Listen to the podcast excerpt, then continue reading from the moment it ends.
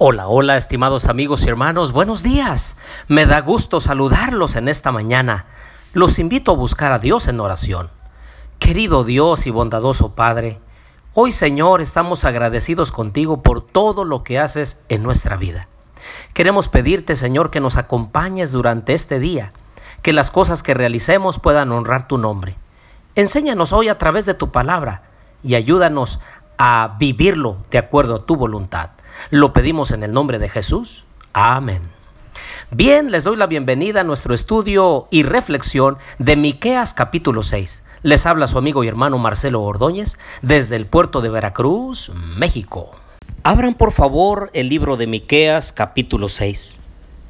Oíd ahora lo que dice Jehová. Levántate, pelea contra los montes y oigan los collados tu voz. Oíd montes, y fuertes cimientos de la tierra, el pleito de Jehová, porque Jehová tiene un pleito con su pueblo. Aquí el Señor tiene una querella legal en contra de su pueblo.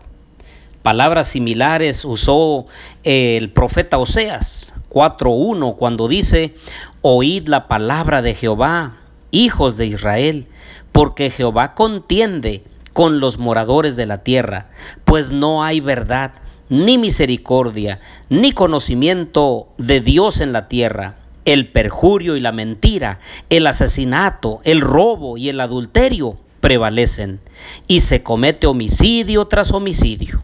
Aquí también el Señor llama a los cielos para que escuchen la acusación y la defensa de Dios. Uno de los significados del nombre Israel es el que contiende con Dios a fin de conseguir su bendición. Ahora Dios es el que contiende con Israel por sus pecados y por su desdicha, por la forma tan extravagante y ligera con la que estaban viviendo. El versículo 3 dice, pueblo mío, ¿qué te he hecho o en qué te he molestado? Di algo en mi contra. Te hice subir de la tierra de Egipto, te redimí de la casa de servidumbre.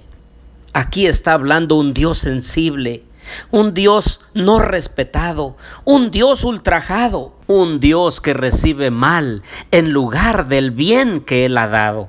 Y es que les recuerda sus justicias término traducido también como rectitud y actos de salvación.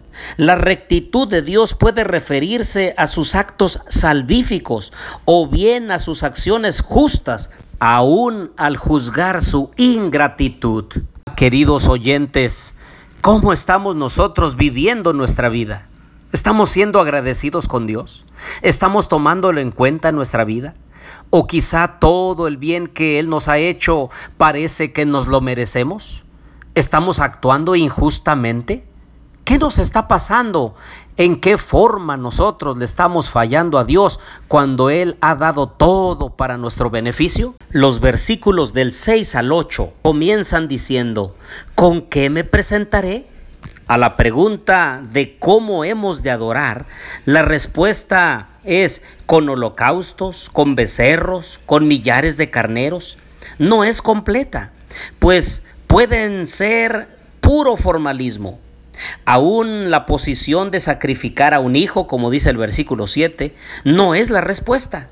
En lugar de eso, Dios pide tres cosas. Número uno, hacer justicia es decir, respetar, defender el derecho, actuar en forma justa hacia los demás desde el punto de vista ético y racional.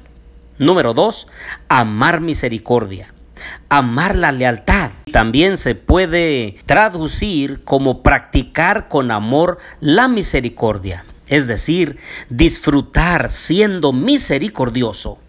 Y tercero, humillarte ante tu Dios caminar cuidadosamente, humildemente con tu Dios. Una sabia actitud de humildad en respuesta a Dios. Saben que los dos primeros principios tienen que ver con las relaciones horizontales, de humano a humano, y el último con la relación vertical entre el humano y Dios. Estos tres principios constituyen la esencia de la verdadera adoración. Posteriormente, los versículos del 9 al 16, cuando se entregan cuentas, cuando el pueblo frustra la justicia, debe rendir cuentas a Dios y recibir sus juicios, lo que hace dar un giro de 180 grados a su destino. Versículo 12 dice que eh, la lengua engañosa y es que la mentira, queridos amigos y hermanos, es síntoma de una corrupción moral profunda. Y finalmente habla acerca del pueblo cuando en vez de seguir los mandamientos de Dios, deciden seguir los mandamientos de Omri. Se refiere a la dinastía del reino del norte a la que Acab formaba parte y fue una degradación moral y espiritual en el tiempo que esta gente gobernó. Ahora me pregunto, ¿qué nos diría el Señor a nosotros? ¿Cuál sería su querella legal contra nuestra actitud en la forma que estamos viviendo nuestra vida cristiana? ¿Será que estamos siendo cristianos verdaderos? ¿Será que estamos siendo cristianos solo de nombre? ¿Será que estamos viviendo un frío formalismo religioso y la espiritualidad se ha esfumado de nuestra vida? ¿Será que nuestra adoración a Dios está siendo incorrecta cuando el Señor nos pide que hagamos justicia, misericordia y que nos humillemos delante de nuestro Dios? Escuchemos pues los consejos de Dios para nosotros, para que nos vaya bien hoy y el resto de nuestros días. Te invito a orar. Querido Dios y bondadoso Padre, Gracias por tu palabra. Gracias Señor porque nos hablas al arrepentimiento, porque todavía extiendes tu misericordia para con nosotros los pecadores y nos urges a dejar a un lado la corrupción moral y entonces acercarnos a ti para vivir una vida espiritual correcta que honre y glorifique tu glorioso nombre. Quédate con nosotros en este día, lo pedimos en el nombre de Jesús. Amén.